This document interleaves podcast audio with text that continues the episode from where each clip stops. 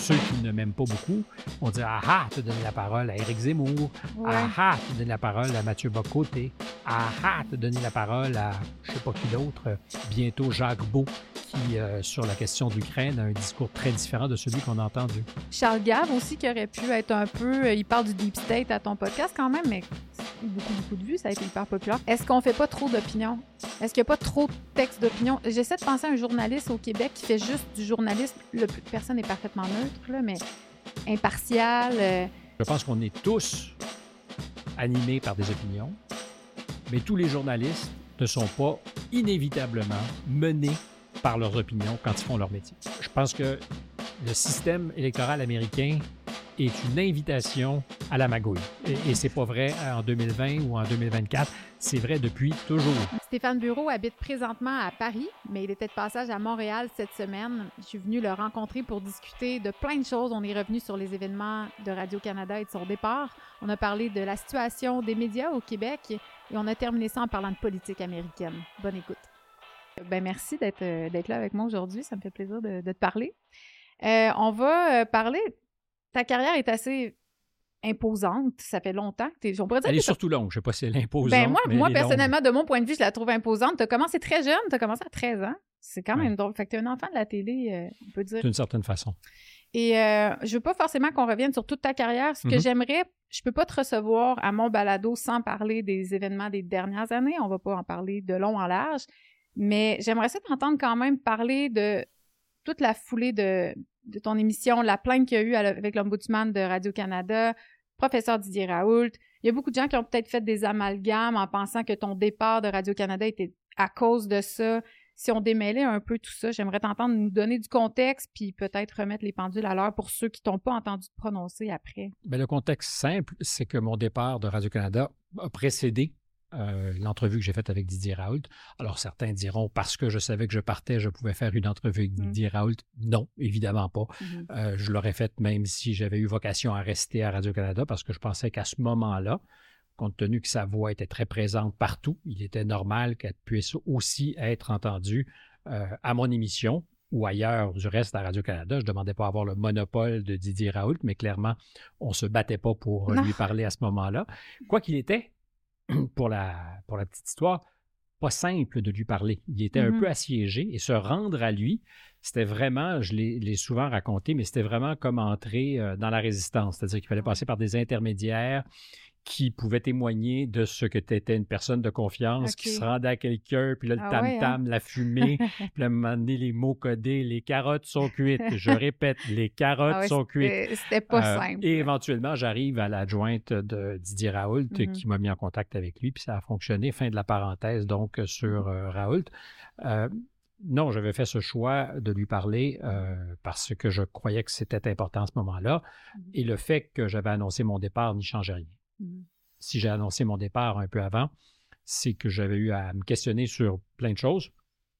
Et j'avais l'impression qu'il était peut-être préférable, après cinq ans d'une collaboration soutenue, nouvelle avec Radio-Canada, parce que je n'avais pas travaillé, moi, à Radio-Canada euh, à toutes fins utiles entre 2003 et 2017, Quand sauf pour une année où j'ai animé euh, Génie en herbe. Ah oui, Euh, une émission à la télévision de Radio-Canada qui était présentée les, samedis après-midi, un gros, gros truc pan-canadien. On se déplaçait, les équipes se déplaçaient, on était à Vancouver, on était dans les maritimes. C'était un peu gros comme Ouais. production. Ça a peut-être d'ailleurs coûté la vie à l'émission. Je pense Mm. que c'était euh, un projet très ambitieux et très coûteux, Ouais. euh, mais néanmoins très vertueux. J'aime beaucoup, beaucoup l'idée euh, qu'on puisse faire un jeu questionnaire où les neurones sont, sont un élément essentiel et, et Ouais. réquisitionnés et où tu as des, des jeunes aussi euh, que j'avais pris plaisir, mais c'était l'exception. Euh, Mhm. Génie en herbe, je n'avais pas retravaillé. J'ai commencé à recollaborer, comme je le disais, comme euh, remplaçant d'été, euh, parce que c'est un sommet de carrière, remplacer l'été. Et à mon âge, je me disais, je vais enfin finalement atteindre euh, Mon sommet. Et, et finalement, c'est devenu une collaboration très soutenue parce que je Mhm. faisais beaucoup de choses à ce moment-là à Radio-Canada, tout en ayant le bonheur parce qu'on se posait la question, tu me posais la question un peu avant, tu as vécu aux États-Unis, tout en ayant le bonheur de vivre aux États-Unis, parce que je passais l'essentiel de mon temps en Arizona pendant que je Ah faisais oui, ça. Donc pendant l'hiver, automne, hiver et un peu printemps, j'étais là-bas. Puis je faisais mes grands entretiens à distance où je revenais les enregistrer. Je faisais mes chroniques sur la vie américaine et la vie politique américaine à distance. Ça tombe Mhm. bien, j'étais aux États-Unis. Et l'été, je rentrais pour faire bien entendu. Et euh, bien entendu, ben, ça faisait donc cinq, ans, ça ne s'est pas toujours appelé bien entendu, mais cinq ans que je faisais la, tribune d'été. Elle fonctionnait plutôt bien, j'étais mm-hmm. content. Et c'est peut-être toute activité confondue dans ma vie, et c'est ce qui est le plus dur à, imaginer.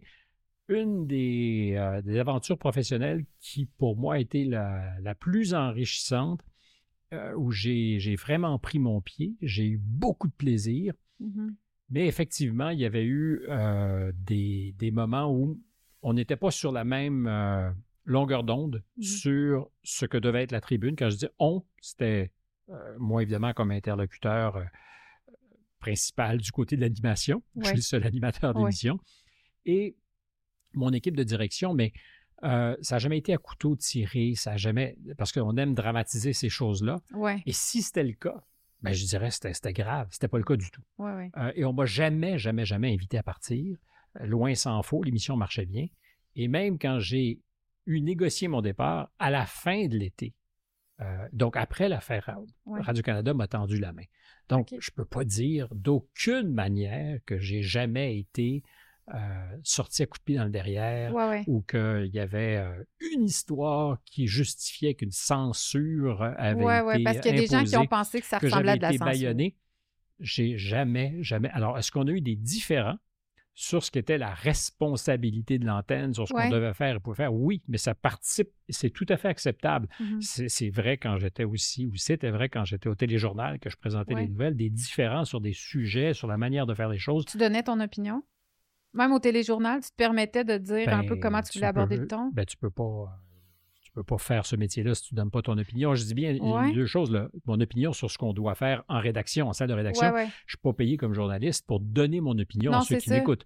Euh, idéalement, on ne sait pas ce qu'est mon opinion. Je crois encore à ça. C'est-à-dire qu'elle n'a aucune valeur, mon opinion, sinon qu'avec mes amis, ceux qui m'aiment, puis à la rigueur, dans une conversation privée. Mm-hmm. Euh, si je deviens éditorialiste, mon opinion a de la valeur. Puis il m'arrive à l'occasion de, jouer davantage ce rôle-là mm-hmm. sur des enjeux plus américains, par exemple, où c'est plus facile parce que c'est moins polarisant dans une société. Euh, si tu es ici puis que tu as vocation des fois à faire des animations d'information, mm-hmm. Euh, si on dit, ah ben lui, c'est un vilain péquiste ou lui, c'est un libéral vendu, bien évidemment, ta, parole porte moins et je le conçois. Alors, pour revenir à ta question sur le téléjournal, évidemment que j'avais des opinions. Euh, tu présentes le journal, tu n'es pas la marionnette de quelqu'un. Mm-hmm. Euh, peut-être que certains pensent que c'est le cas.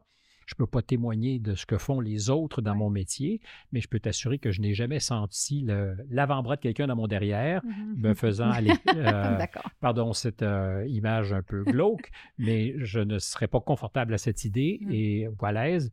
Et c'est jamais arrivé. Puis c'est pas plus arrivé à Radio-Canada quand je faisais de la radio. Mm-hmm. Mais on a eu des différents. Puis au cœur de nos conversations, je disais, on est beaucoup, beaucoup dans, dans la diversité. Euh, et je le conçois, puis il n'y a pas de sourire ironique. Mhm. Euh, je pense qu'il y a eu, euh, il y a encore beaucoup de place pour se poser des questions sur ce que c'est que la diversité, la représentation d'une kyrielle de, gens qui incarnent ces diversités. Oui. Est-ce que notre télévision a déjà été, par exemple, très blanche et ce n'était pas le reflet de la société? Oui. Mhm. Est-ce qu'il y a lieu de se demander comment on peut changer les choses? Oui. Est-ce qu'on peut déstigmatiser des communautés qui, historiquement, se sont senties, peut-être, évidemment. Alors, Radio-Canada était beaucoup là-dedans. Euh, j'étais sensible. Euh, mais la question que je posais toujours, c'est est-ce que la diversité, ça pourrait être aussi la diversité des points de vue?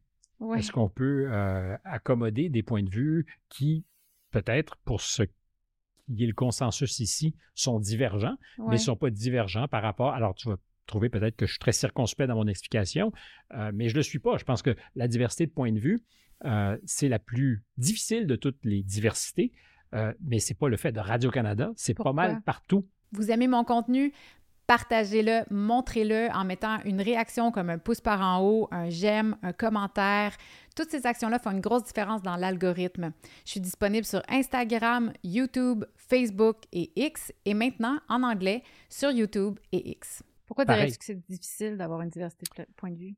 Euh, parce qu'il y a euh, de plus en plus euh, une espèce de consensus sur ce qui est acceptable d'entendre et pas acceptable d'entendre. Je ne pense pas que c'est arbitré par un comité de sages qui se retrouve, pour utiliser la formule traditionnelle, dans une chambre sombre ou une chambre étoilée, un Star Chamber, où ils décideraient des sujets qui doivent être exécutés ou pas. Mais il y a effectivement une précaution. Euh, puis on peut, on peut facilement euh, imaginer tous les sujets qui sont problématiques aujourd'hui. Oui, il y en a beaucoup. Euh, il y en a beaucoup, beaucoup. Euh, et la question de l'environnement est très intéressante. Euh, le négationnisme en matière de changement climatique, alors je suis comme tout le monde, je ne suis, pas en train de vous dire que je suis négationniste. Je constate, comme tout le monde, que le climat est un peu patraque, que ça soulève de vraies, vraies, vraies questions. Des questions scientifiques où il n'y a pas, contrairement à ce qu'on dit, unanimité. Non, c'est ça. Il y a, des prix Nobel, un en particulier en physique en 2022, qui sur la question du climat dit autre chose. Est-ce qu'on l'écoute, Est-ce qu'il est devenu soudainement fou? Oui, Est-ce qu'il a, perdu ses marbres pour euh, faire du franglais, lost his marbles? J'en sais rien. Mm-hmm. Mais moi, je suis naturellement curieux d'entendre cette personne-là parce que je me dis, c'est tellement dissonant. Ouais. J'ai pas les compétences scientifiques, j'ai pas toujours même les compétences euh, politiques pour tout comprendre. Mais mon métier, c'est de poser des questions. Exact. Puis, à plus forte raison, de poser des questions à des gens qui arrivent avec des idées qui sont susceptibles de, venir bousculer mmh ce que je pense croire. Et ça, t'aimes ça?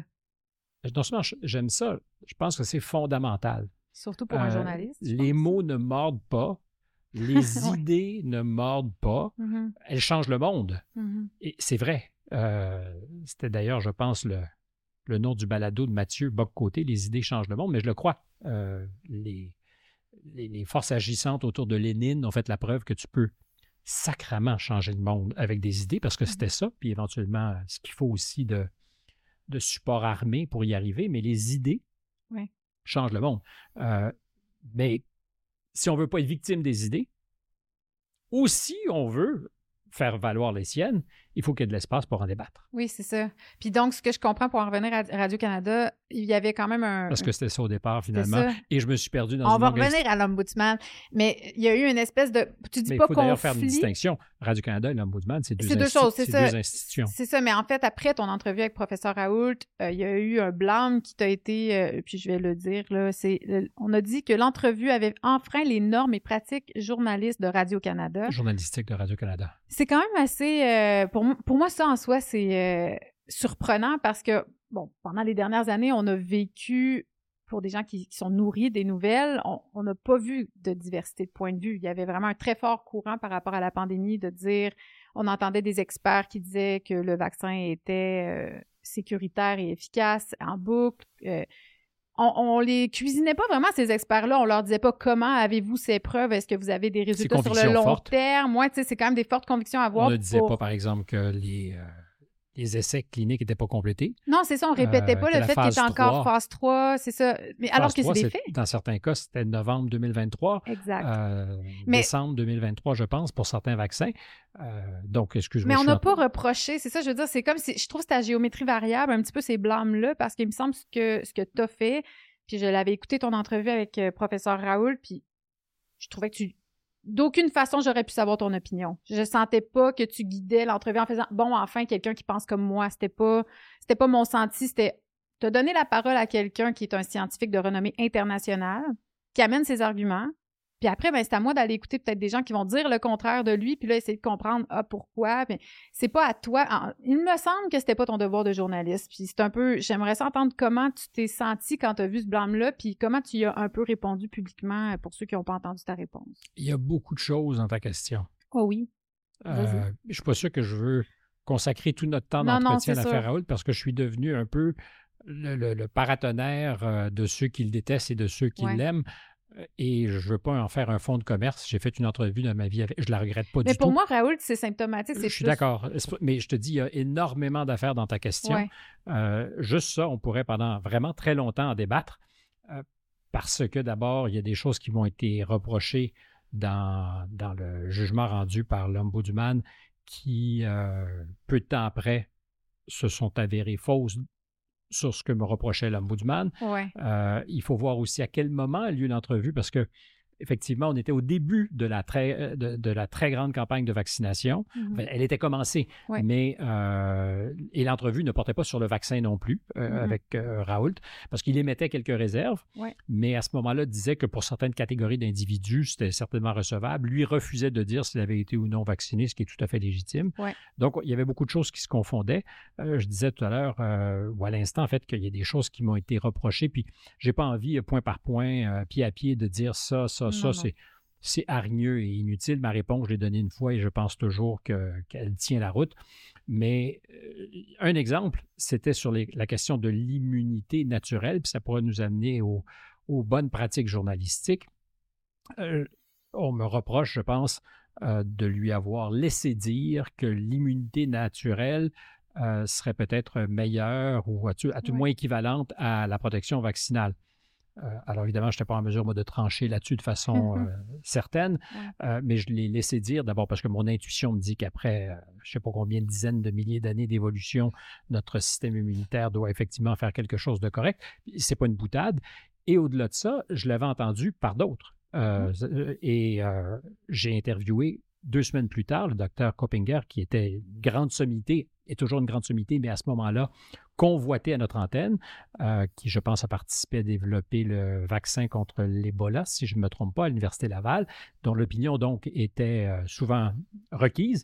Et, je le comprends. Je l'ai eu à mon émission et il me dit, lui, sans l'ombre d'une hésitation, l'immunité naturelle est évidemment meilleure que euh, l'immunité que le vaccin pourra procurer. Mmh. J'ai jamais été euh, traîné devant le tribunal de l'Inquisition pour avoir laissé dire ça. Mmh euh, et je pense qu'aujourd'hui, il y a une unanimité scientifique sur le fait que l'immunité naturelle, c'était pas mal non plus.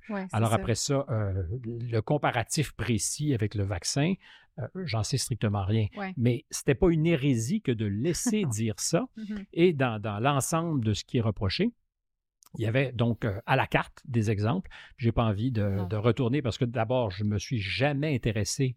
Une fois que j'ai eu répondu à l'Ombudsman, je n'ai jamais relu son mmh jugement. Je comprends. Euh, je pense que ça, ça, ne méritait pas de d'y retourner.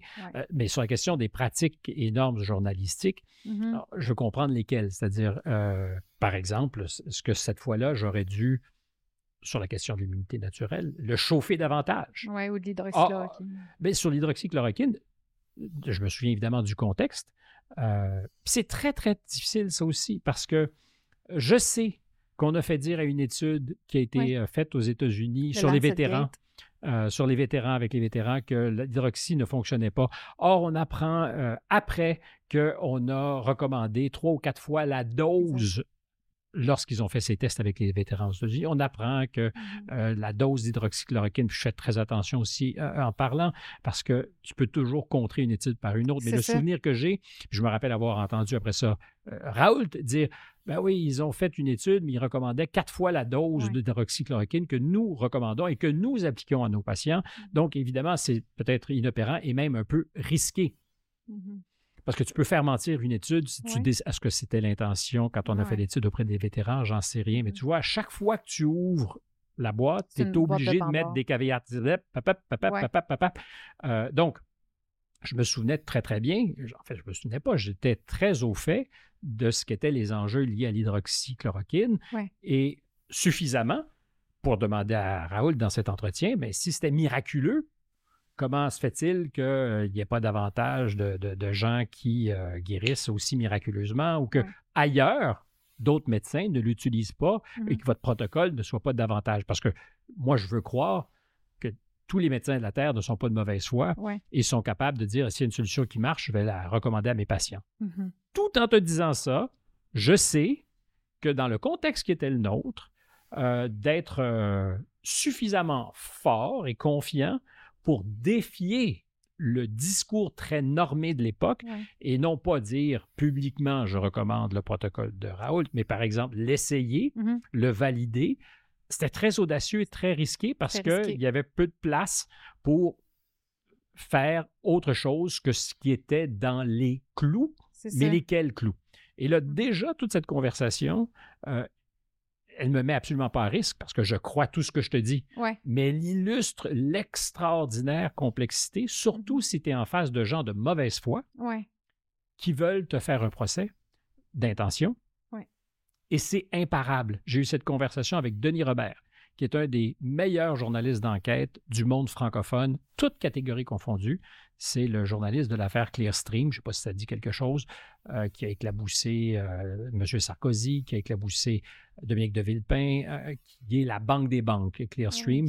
Ah, une, une, énorme histoire, 60 procès, 10 ans de procédure. Il a eu raison. Euh, un film a été fait autour du personnage avec Gilles Lelouch qui joue le rôle de Denis Robert. Donc, c'est un, géant. Il anime aujourd'hui, ça pourra peut-être t'intéresser. Quand je dis il anime, euh, éditorialement, il, anime une équipe d'un média indépendant qui s'appelle Blast. Mm. J'étais avec lui la semaine dernière, un épisode que je mets en ligne euh, au moment où on se parle, c'est demain, mais je ne sais pas quand on sera en ligne, toi et moi. Mm-hmm. et on parle des masques, puis de la couverture de la science. Puis il me disait, j'ai jamais de ma vie, jamais de ma vie, était en face de sujets plus assassins, plus difficiles du point de vue du journalisme. Euh, puis il faisait exactement l'exercice que je fais. Mm. Euh, il disait, ben, il me semble rétrospectivement peut-être que au départ, le confinement, les masques, ça a peut-être aidé. Mais je te dis ça, puis je pense à la Suède qui ne l'a pas fait. Ouais, c'est ça. Et, et je, il se trouve que cette histoire, je l'ai suivie du jour euh, moins 4, mm-hmm. en décembre 2019 je commençais à suivre ça. Ça, me, que, la montée, s'il fallait un jour qu'on parle avec euh, celle qui était ma femme à l'époque, euh, on était au Mexique et elle me disait Mais t'es fou, complètement fou, ça se peut pas ce que tu racontes. C'était en janvier, puis je disais On s'en va vraiment. Tu sentais? Je sentais évidemment, puis je, ne réclame pas ici ma médaille de, génie anticipatoire. non, mais, tu mais je le sentais très fort. Je me suis, je, me suis beaucoup, beaucoup, beaucoup investi dans la couverture de ça, dans la mmh documentation, mmh parce que je trouvais que c'était une crise qui allait être et qui est devenue euh, formidablement intéressante du monde dans lequel, ou révélatrice du monde dans lequel nous vivons et allons vivre. Pour toutes ces raisons, au-delà du problème de santé réel, qui était la COVID. Et, euh, et, donc, je reviens à mon ami Robert, il disait, on se préparait à faire euh, un article une enquête sur les masques.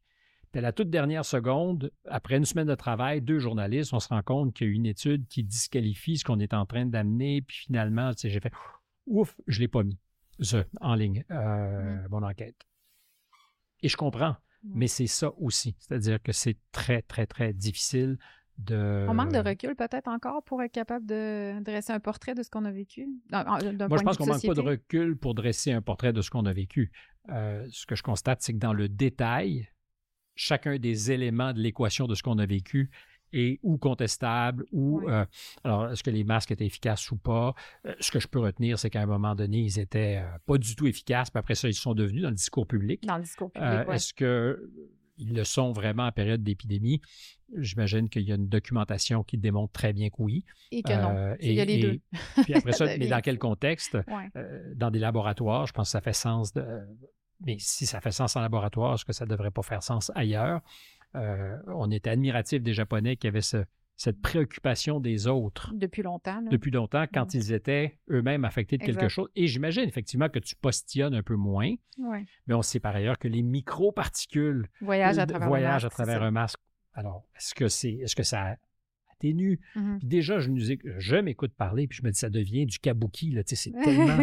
Il n'y a, pas de fin. Il n'y a pas de fin, oui. Tu avances, tu recules, tu avances, tu recules. Mais ta question, c'est est-ce que ça.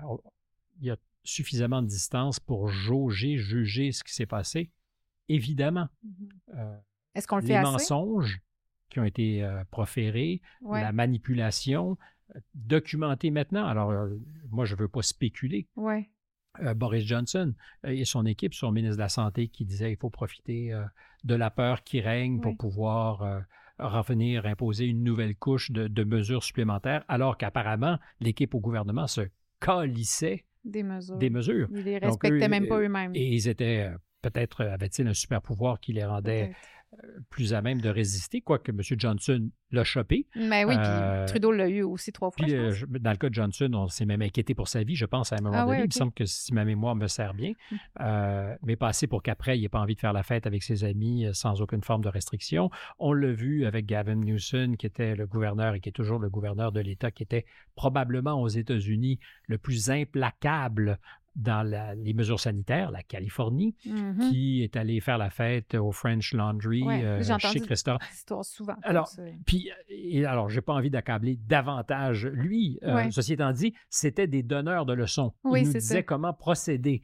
Euh, et puis, soudainement, ils sont pris les culottes baissées. Ouais. C'est un peu plus embêtant. Pourquoi, pourquoi acceptez-vous donc euh, Mais il y a quelque chose de, selon les standards de ce qui est devenu complotiste, ce que tu dis présentement pour beaucoup de gens, c'est du complotisme. C'est là que je me questionne pourquoi les médias ont quand même joué un rôle assez majeur dans euh, manipuler l'opinion publique, à nous amener à, à pointer du doigt ceux qui remettent en question le masque, par exemple, ou qui euh, qui veulent pas la vaccination pour des raisons légitimes. Exemple, tu essaies d'avoir un autre enfant, ça a commencé à sortir que ça a joué avec le cycle menstruel des femmes. Ce Euh, sont les Israéliens les premiers. oui, parce, parce qu'ils ont que- vacciné massivement les premiers. Mais au-delà de ça, parce que chez les orthodoxes, les cycles menstruels Sont hyper importants et suivis. Alors, tu me diras quelle avancée pour le féminisme quand des euh, rabbins barbus euh, se préoccupent du cycle menstruel des femmes de leur communauté. Ben, au moins, ça a servi à démontrer qu'il y avait un problème. Mais, enfin, fin de l'anecdote. Oui. Euh, mais c'est la première fois qu'on m'a parlé, Mhm. euh, puis ça se passait à New York, euh, à Brooklyn aussi, Israël Ouais, et Brooklyn, aussi, dans les communautés. Puis j'imagine que Montréal Ouais. est à mettre sur la carte parce qu'on Ouais. a une communauté de juifs, juives orthodoxes importante. Et qui a commencé à dire est-ce qu'il y aurait des corrélations entre euh, débalancement des cycles menstruels et la vaccination? Mais c'est ça mon, mon point, puis c'est un exemple que je donnais, mais on se, on se pose la question un peu, le rôle des médias dans nous amener à nous diviser, traiter de complotistes tous ceux qui posent des questions, alors qu'il y a quelque chose de sain, en fait, à se poser des questions. Tu l'as dit toi-même, ça fait partie des pratiques journalistiques. Euh, comment, tu, comment tu dresserais un peu le portrait? On sait, dans les, il y a des sondages qui sont sortis dernièrement que les gens ont perdu confiance en 2022. Euh, il y a Mais je vraiment... pense que ça précède ça largement. C'est-à-dire que, Tu penses? oui. Euh, euh, le- le- la baisse de confiance le précède, tu penses, envers ben, les je médias? D'abord, je pense pas, c'est c'est documenté. Euh, Elle a baissé en 2022. En 2021, elle oui, était un peu plus haut. mais, mais ce que je veux dire, c'est que le, le- le mouvement Ouais. qui vient euh, miner un peu la relation de confiance entre le public et les médias, Mhm. et je pense que c'est un mouvement qui s'amorce bien avant la question de la COVID, Ouais. pour de bonnes ou de mauvaises raisons, euh, dans un monde qui se polarise de plus en plus. Puis, ça va être le seul moment où je vais parler de réseaux sociaux, parce que pour moi, ils sont ni la solution ni le mal euh, absolu. Euh, mais c'est évident qu'à partir du moment où tu as tous ces concurrents, ces voix concurrentes, ça crée du bruit dans la communication Mhm. et dans ce qui était la relation privilégiée entre les médias, disons-le, traditionnels Ouais. et les gens qui consommaient de l'information. Soudainement, tu as toutes sortes d'affaires qui viennent parasiter positivement ou négativement la communication. Mais je crois que la, date, le ground zero, c'est très prétentieux de dire ça, c'est août 2016, quand dans le New York Times, un journaliste dit Trump, ça c'est Donald Trump, il deviendra président des États-Unis, euh, Trump pose au quatrième pouvoir un problème particulier et unique.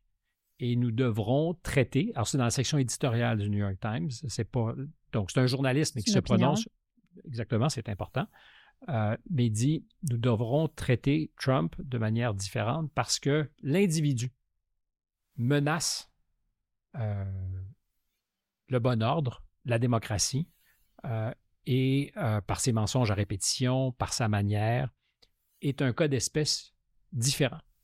Donc, nous, journalistes, devrons jouer, devons jouer un rôle différent.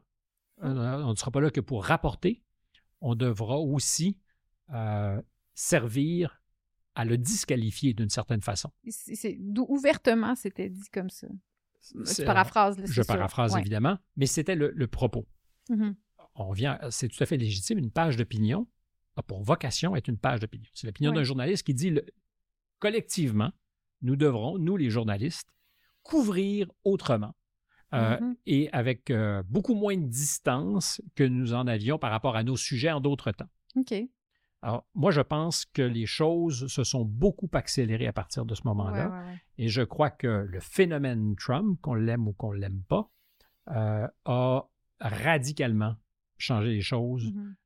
qu'on soit au Canada, aux États-Unis ou en Europe. Ouais. C'est c'est un facteur accélérant Mhm. de cette crise de confiance Mhm. euh, entre euh, le public et les médias dits traditionnels.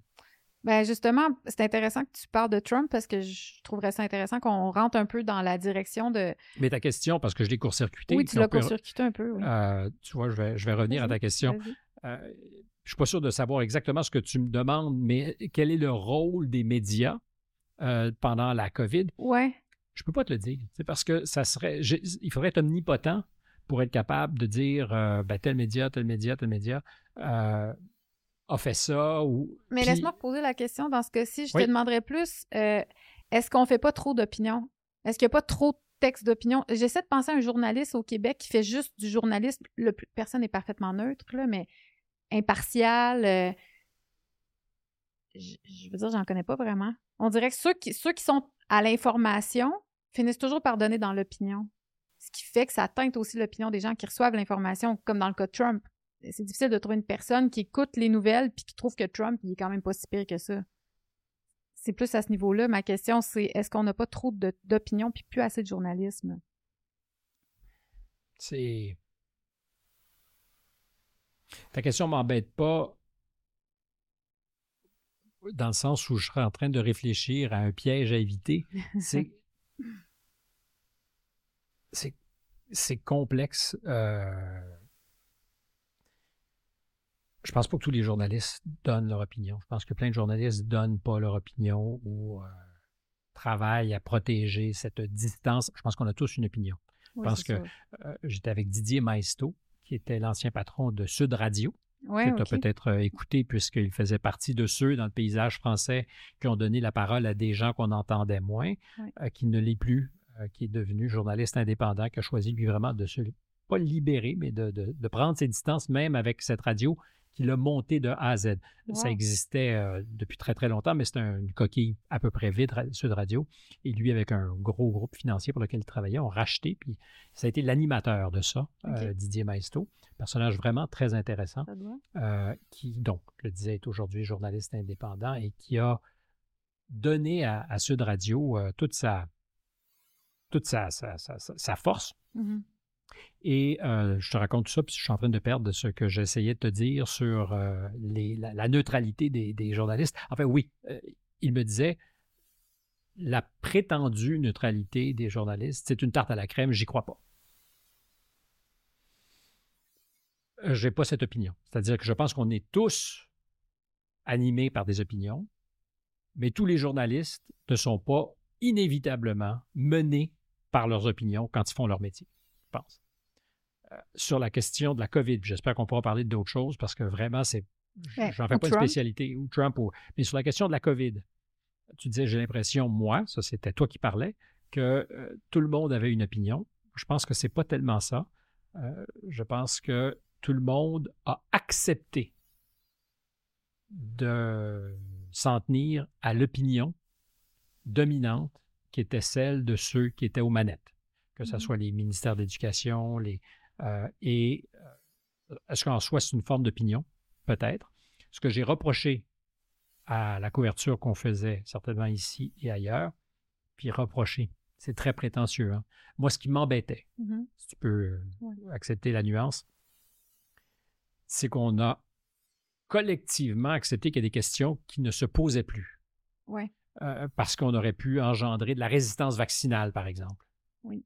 Euh, moi, je pense que le B.A.B.A. du journalisme, c'est de poser des questions difficiles, Mhm. bêtes, qui méritent peut-être d'être disqualifiées parce qu'à sa face même, la question n'est pas bonne, Mhm. mais dans des circonstances semblables, on se doit tous azimuts, c'est pour ça qu'on disait de nous à une époque que nous étions le quatrième pouvoir, Ouais. poser toutes les questions à plus forte raison devant une nouvelle technologie qui n'avait pas encore fait ses preuves, Ouais. qui était sur un fast track Mhm. co- dont on a accéléré le processus de validation Mhm. euh, sous prétexte, possiblement valable, que nous avions en face de nous une crise de santé publique sans précédent.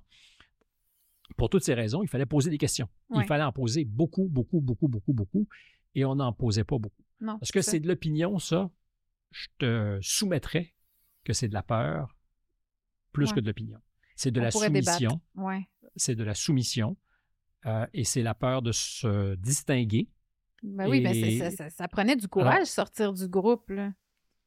ça prend toujours du courage sortir du groupe et aujourd'hui à plus forte raison euh, parce qu'il y a tellement de moyens de, de montrer du doigt et de crucifier euh, ceux mmh qui pourraient incarner une pensée divergente. Et ce qui est arrivé, je pense, euh, à Radio-Canada. Pas un exemple ourdi. Je pense pas qu'il y ait des gens qui se sont dit on va montrer à tout le monde en accrochant la, la, tête de Stéphane comme un beau trophée. On va montrer à tout le monde ce qui arrive quand on sort des clous, justement, et qu'on on donne la parole de des gens qu'on ne devrait pas entendre. C'est peut-être un peu ce qui est arrivé. À Guillaume le Vierge, du moins, ou à d'autres personnes, qui ne fait que dire, il me semble qu'on devrait être curieux, poser des questions. Il disait la même chose que ce que tu dis. Euh, tout à fait. Et je pense que dans son cas aussi, là, je laisserai à Guillaume le oui, euh, le soin de, de, pas de s'expliquer, mais de raconter son histoire, parce qu'il y a toujours euh, peut-être des fois de la distance qu'il nous faut oublier des détails, mais je pense qu'il attendait, lui, le vaccin québécois. Qui ne vint jamais. Euh, qui jamais de vin. et qu'il refusait donc à ce moment-là d'être vacciné, mm-hmm. disant j'attendrai ce produit que je conçois comme différent.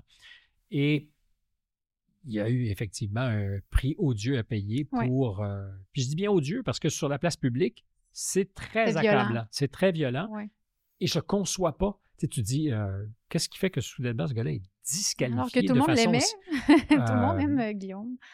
Euh, oui, remarque que tu peux être aimé un jour et détesté le lendemain, ça s'est déjà vu.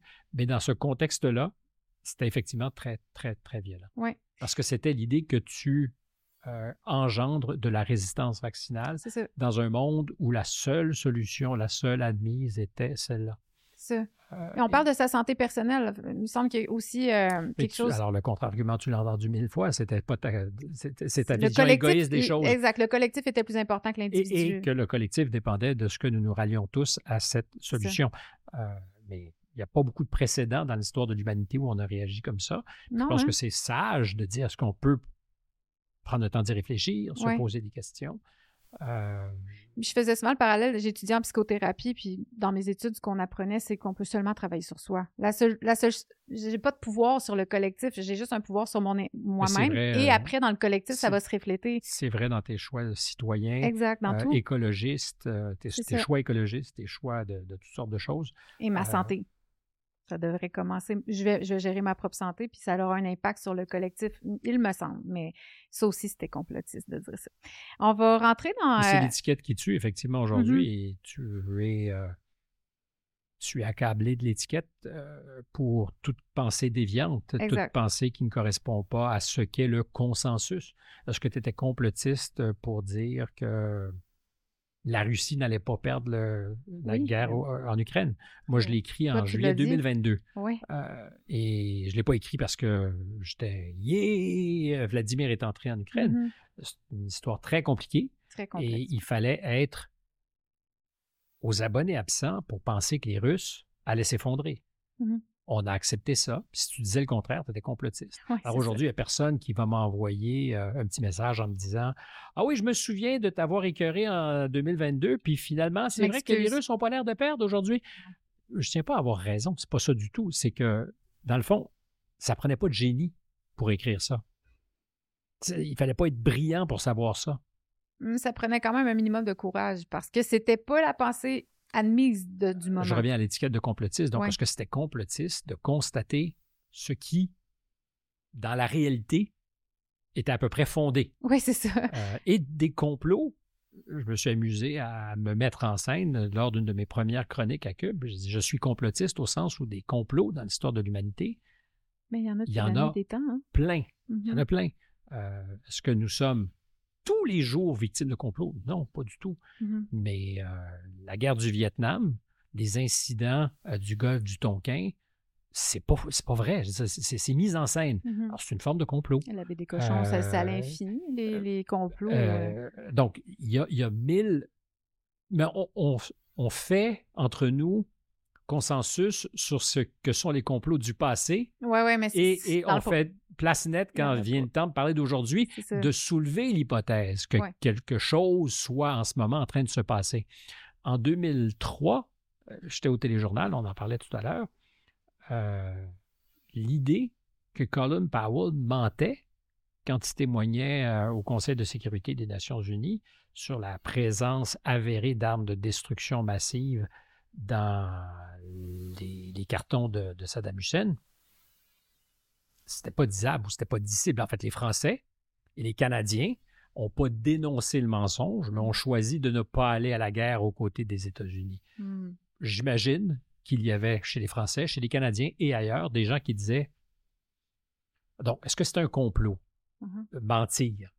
Oui, c'est ça. Justifier un conflit. Pour définir complot, des complotistes, ça devient un peu vague. des gens, parce qu'un complot, c'est deux personnes qui ensemble vont se concerter pour faire quelque chose. Ça, c'est un complot. Euh, du... Avec des intentions malveillantes, j'ai l'impression. Euh, l'intention de. Et malveillante et sinon, en tout cas, agissante, de faire quelque chose.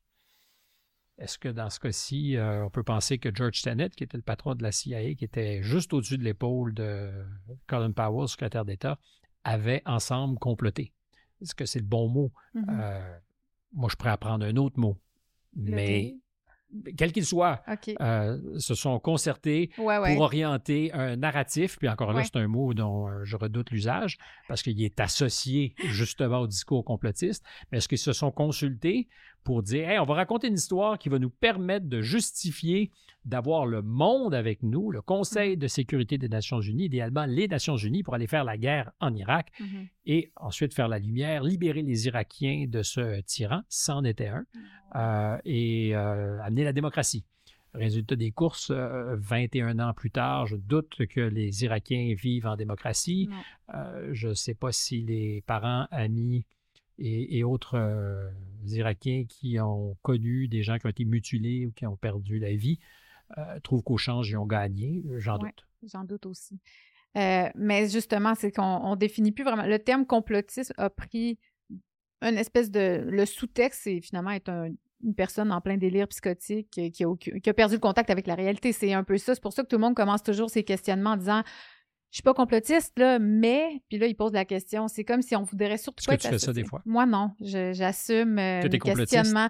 Non, en fait, même, même pas. Mais tu vois, euh, j'ai fait une émission avec des scientifiques. J'avais un genre de talk show pendant la pandémie. J'ai reçu trois scientifiques à table qui avaient un discours euh, qui allait à l'encontre euh, du consensus du moment mais postdoc au MIT. bon, il y avait tous des diplômes, c'était tous des gens qui pouvaient se prononcer sur une question. Et selon moi, il manquait de, cette nuance, de ces nuances-là pour qu'on puisse avoir un consentement libre et éclairé par rapport à ce qu'on vivait. Je leur ai donné la parole. Ben, j'ai été. Euh, les décrypteurs ont fait une émission euh, sur moi où euh, là, finalement, des journalistes disaient que des scientifiques ne savaient pas de quoi ils parlaient. Ce qui me paraît un peu audacieux quand même, parce que je ne pense pas qu'un journaliste ait les mêmes études qu'un qu'un scientifique. Par contre, Radio-Canada m'a jamais traité de complotiste. Ce que j'ai quand même apprécié parce que je me disais, c'est pas vrai, je, ne vais pas dans le complot, je donne la parole à des mhm. gens et je les écoute et je leur pose des questions et j'ai pas, j'ai pas les connaissances de trancher s'ils ont raison, s'ils ont tort, mais je leur donne une tribune. Et cette tribune-là, elle n'existait plus sur les médias traditionnels, donc je l'ai donnée sur Internet. Et visiblement, il y avait un besoin pour ça parce que ça a été très viral. Il y a besoin de je ne dirais pas de pensée alternative, parce que ce n'est pas de la pensée alternative, mais d'alternative pour penser. Oui, oui, euh, Il y a besoin, les médias indépendants aujourd'hui font la démonstration. Mm-hmm. Alors, il y a tout hein, dans les médias indépendants, le, le, mire, le meilleur et le pire. Euh, le mire, donc le meilleur et le pire, c'est le mire. C'est le mire. ça marche. Euh, et, mais il y a surtout la démonstration répétée partout, partout, partout qu'il y a un appétit grand mm-hmm. et qu'il y a un vrai public qui n'est pas un public d'épais, de, décérébrés, euh, qui euh, n'ont pas de jugement, mm-hmm. qui s'alimentent et vont chercher de l'information complémentaire ou totalement, parce que je pense qu'il y a des gens qui ont choisi d'abandonner l'écosystème des médias traditionnels et pour autant, euh, ce pas des, gens qui ont un secondaire deux fort. Là. donc, c'est vrai, c'est un modèle d'affaires, je mm-hmm. pense que c'est un modèle citoyen parce que si tu ne peux pas être exposé à des points de vue qui choquent certains, ce qu'on appellera le courant majoritaire, le mainstream, euh, ben, il faudra peut-être aller ailleurs pour être capable d'entendre ça et de se faire une opinion différente. Mais un des avantages justement d'Internet, puis contact tu as commencé Contact dans les années 90, euh, la formule Contact. donc, tu es comme un peu, tu avais déjà l'idée de faire des entrevues de fond où tu rentres vraiment dans la conversation avec ton invité. c'est un peu l'ancêtre du podcast. C'est ça que les gens apprécient, je pense, d'un podcast. C'est comme, j'écoute beaucoup euh, Joe Rogan, Lex Friedman. C'est des podcasts qui durent trois heures, trois heures et demie. C'est des longues conversations. On a le temps de. Il n'y a pas une pause. T'es mère, tu gagnes ta vie, puis tu écoutes des podcasts de trois heures, Il trois heures. Il m'arrive d'être sur le dans mon auto. C'est juste là que j'ai le temps. Ou quand mes enfants dorment pas, mais non, t'as raison, c'est j'en écoute. J'en consomme pas autant que je voudrais, mais souvent je prépare mes entrevues comme ça. Mais c'était une boutade parce que je, vis les, mêmes frustrations et le même bonheur.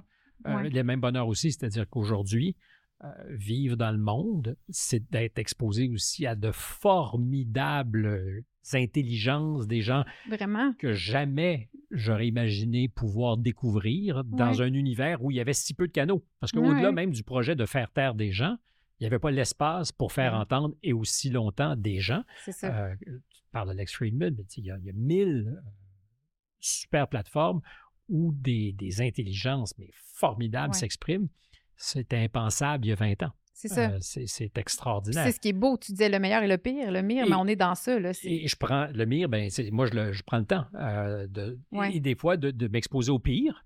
Euh, c'est pas une mauvaise idée d'ailleurs de s'exposer au mm-hmm. pire parce que le pire permet justement de retrouver son or, d'identifier là où seraient les discours problématiques ou les tenter par le mensonge, parce qu'il y a des gens qui sont tentés par le mensonge. Mm-hmm. Encore faut-il les entendre pour être capable de s'immuniser. Le principe du vaccin. Euh, à petite dose, j'aime bien, moi, m'exposer à des gens dont je sais qu'ils sont... Euh, dont les intentions sont un peu vicieuses, mais ça m'aide à développer justement mon, système d'anticorps ben, comme journaliste. Il faut. tu peux pas te tu peux pas. Il, faut le spectre. On a besoin du spectre pour vraiment comprendre une problématique.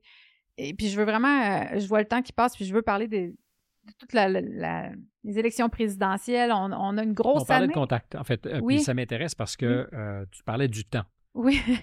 et je m'excuse d'intervenir dans ton plan de match. Vas-y, interviens, interviens. Et parce que ça m'importe. Contact, c'est mon projet le, plus ancien. Oui. Ça fait 30 quelques années que je le porte. Et puis, il n'y avait évidemment pas euh, les mêmes objectifs éditoriaux en 1990 quand j'ai commencé. Début 2000 et aussi, ce que c'est aujourd'hui mm-hmm. euh, avec le web et ce que je fais sur le web. Euh, mais j'avais envie de garder le, mot, le brand, parce que contact, pour moi, ça dit tout. C'est l'idée de mm-hmm. prendre le risque d'être en contact, de, mm-hmm. toucher quelqu'un, d'être là, d'échanger et, et, de faire un contact.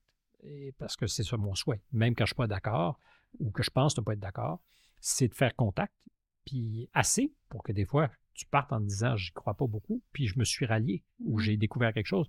Euh, hémoclite, bédéiste, euh, qui doit être l'incarnation, se dit, la plupart des gens qui me connaissent ou ne me connaissent pas, mais surtout ceux qui ne me connaissent pas, ça doit être l'incarnation de la personne que tu n'as pas envie d'aller rencontrer. On dit néo-féministe, BDiste. Ben, BD, déjà, ça me rend un peu sympathique sa cause. Euh, parce que j'aime la BD. mais à un moment donné, quelqu'un me dit, puisque tu la connais, je dis vaguement, puis enfin un éditeur, mais tu devrais la rencontrer. Puis parfait, je, suis tenté évidemment de la rencontrer. Puis il me dit, ouais, tu sais qu'elle est néo-féministe. J'ai pas d'objection à ce qu'elle soit néo-féministe. Mm-hmm. J'ai reçu Léa Clermont-Dion, on s'entend très bien. Est-ce que c'est une néo-féministe parfaite? Je ne sais pas. Puis d'ailleurs, je n'ai même pas envie de lui mettre une étiquette. Mm-hmm. moi, je, suis très ouvert. Je reviens à contact. Euh, et avec Hémoclite, en me préparant, parce que c'est elle qui a beaucoup mis en, en lumière le concept de charge mentale, dont je riais beaucoup. Euh, la charge. ri de ça? Ben, je riais beaucoup. C'est quoi cette histoire-là? Oui, alors oui. Ah, d'abord, je vois très bien de quel bébé. Et euh, j'ai lu, je suis allé les lire. Je me suis dit, je réponds par bout à un stéréotype. OK, tu as été capable quand même de te faire une introspection, euh, de te voir aller là-dedans? Ben, j'enlèverais quand même. Je fais ça régulièrement. Ça ne veut pas dire que je suis moins déficient dans la vie. non, non, mais c'est déjà très bien. J'ai été élevé par un père qui était favorable à l'exercice d'autocritique et qui très tôt semble euh, avoir identifié en moi toutes les failles qui m'exposaient à l'autocritique sur une base régulière. Donc, je, je, charrie beaucoup le monde, je prends beaucoup de place. Des fois, je suis pas très agréable, mais je m'arrête vite dans mes tracks pour parler en franglais quand quelqu'un dit un instant, euh, tu es en train de faire ça ou ça, puis non seulement j'accepte, euh, je me rallie vite à l'idée que j'ai ou charrié ou que je me dépasse. Euh, c'est pas, pas une grande qualité. Mmh, c'est, je dirais, la circonstance atténuante à quelqu'un qui a de vilains défauts. donc, ça me permet de, mieux vivre avec mes vilains défauts. je reviens à l'idée de la charge mentale et de contact parce que j'ai du suivi dans mon fil Oui, t'es bon, t'es bon. je l'ai lu, puis j'ai fait comme, coupable un peu. C'est vrai que dans mes rapports avec euh, mes femmes, je dis mes femmes, pas parce que j'ai eu un harem, mais j'ai pas eu. harem. Ben non, mais euh, est-ce que tu as eu une seule relation dans ta vie? Non, non, est-ce que le gars qui est là est le seul homme dans ta vie? J'aimerais dire que oui, mais non. J'aimerais dire. Euh, Moi, non, j'aimerais non, pas même dire. pas, c'est pas vrai. Exact. Non, non, c'est ça. Moi, je nie pas mon, mon passé, mais les, les femmes avec lesquelles j'ai eu des relations. exceptionnelles, exceptionnelles, parce Ouais. qu'elles sont exceptionnelles, vraiment. Oui. Mais je me disais, c'est quoi le rapport? Euh, Est-ce que c'est un. Puis la charge. Alors, j'ai. J'ai participé à élever des enfants, mais biologiquement, alors je, dis souvent que j'ai des enfants, mais ce ne sont pas des enfants que j'ai biologiquement engendrés. Euh, et au moment où euh, j'ai participé à les élever, est-ce que la charge mentale était de mon bord? La vérité, c'était non. Est-ce qu'ils étaient en bas âge? Deux ans, puis OK. ok. donc, mais euh, je ne veux, veux pas parler de, de d'eux ou d'enfants comme de ce que c'est que la charge mentale. Ouais, mais ouais. tu n'as pas besoin d'enfants. Euh, c'est la gestion euh, de ce que c'est qu'une maison. oui, c'est ça. Et c'est de la fucking job. Ah oui? Euh, nourrir, nettoyer. Euh, alors, est-ce que je suis zéro aux tâches? Non, du tout. Est-ce que c'est quelque chose qui me préoccupait ou j'étais proactif tout le temps? Ouais. Non. Uh-huh. Et j'ai découvert, j'ai pas découvert ça, mais je me suis davantage sensibilisé, mettons, en me préparant pour l'entrevue avec euh. Est-ce que je suis d'accord avec Emma Clit sur tout? Non. Mais c'est impossible d'être euh, Ben, d'accord. sur il faut ouvrir toutes les frontières. Mais est-ce que ça m'a empêché de lui parler Mhm. Et de faire contact? C'est-à-dire Mhm. de, de trouver une zone où d'abord, moi, je peux changer d'opinion parce que malgré que sur d'autres choses, je ne partage pas vraiment ses opinions, je suis plus dubitatif. Mhm. elle m'a un petit peu façonné, elle m'a un petit peu allumé des lumières. Et c'est la seule manière pour moi de concevoir la communication, l'échange, le dialogue. La Euh, relation. je ne suis pas intéressé par euh, l'interrogatoire quand je fais mon métier. J'ai j'ai pas envie d'interroger quelqu'un. Non. J'ai envie de, de dialoguer. Puis dans un contexte où, comme journaliste, j'interviewe quelqu'un qui a des comptes à rendre, il peut y avoir un, un hot seat. Mais en dehors de ça, non. Et c'est ce que j'aimais faire à travers Contact, avec le temps qui était un peu le podcast avant le podcast, parce qu'on prenait notre temps. Je disais, on fait de la slow TV. Ouais. Et aujourd'hui, la slow TV est devenue un, un concept web C'est ça. où je ne reçois plus que des... Parce qu'à l'époque, c'était que des créateurs que je recevais. Oui, c'est ça. Alors aujourd'hui, je reçois évidemment des gens qui ne sont pas que des créateurs, Non, tu dis Et qu'ils dans pensent le monde, euh, qui, qui pensent et façonnent le monde. qui pensent et façonnent, Oui. c'est ça. Et pas nécessairement des gens qui le pensent et le façonnent de la même manière. Ça aussi, c'est important. Ouais. Parce que ceux qui ne m'aiment pas beaucoup vont dire Ah ah, t'as donné la parole à Éric Zemmour. Ouais. Ah ah, t'as donné la parole à Mathieu Bocoté.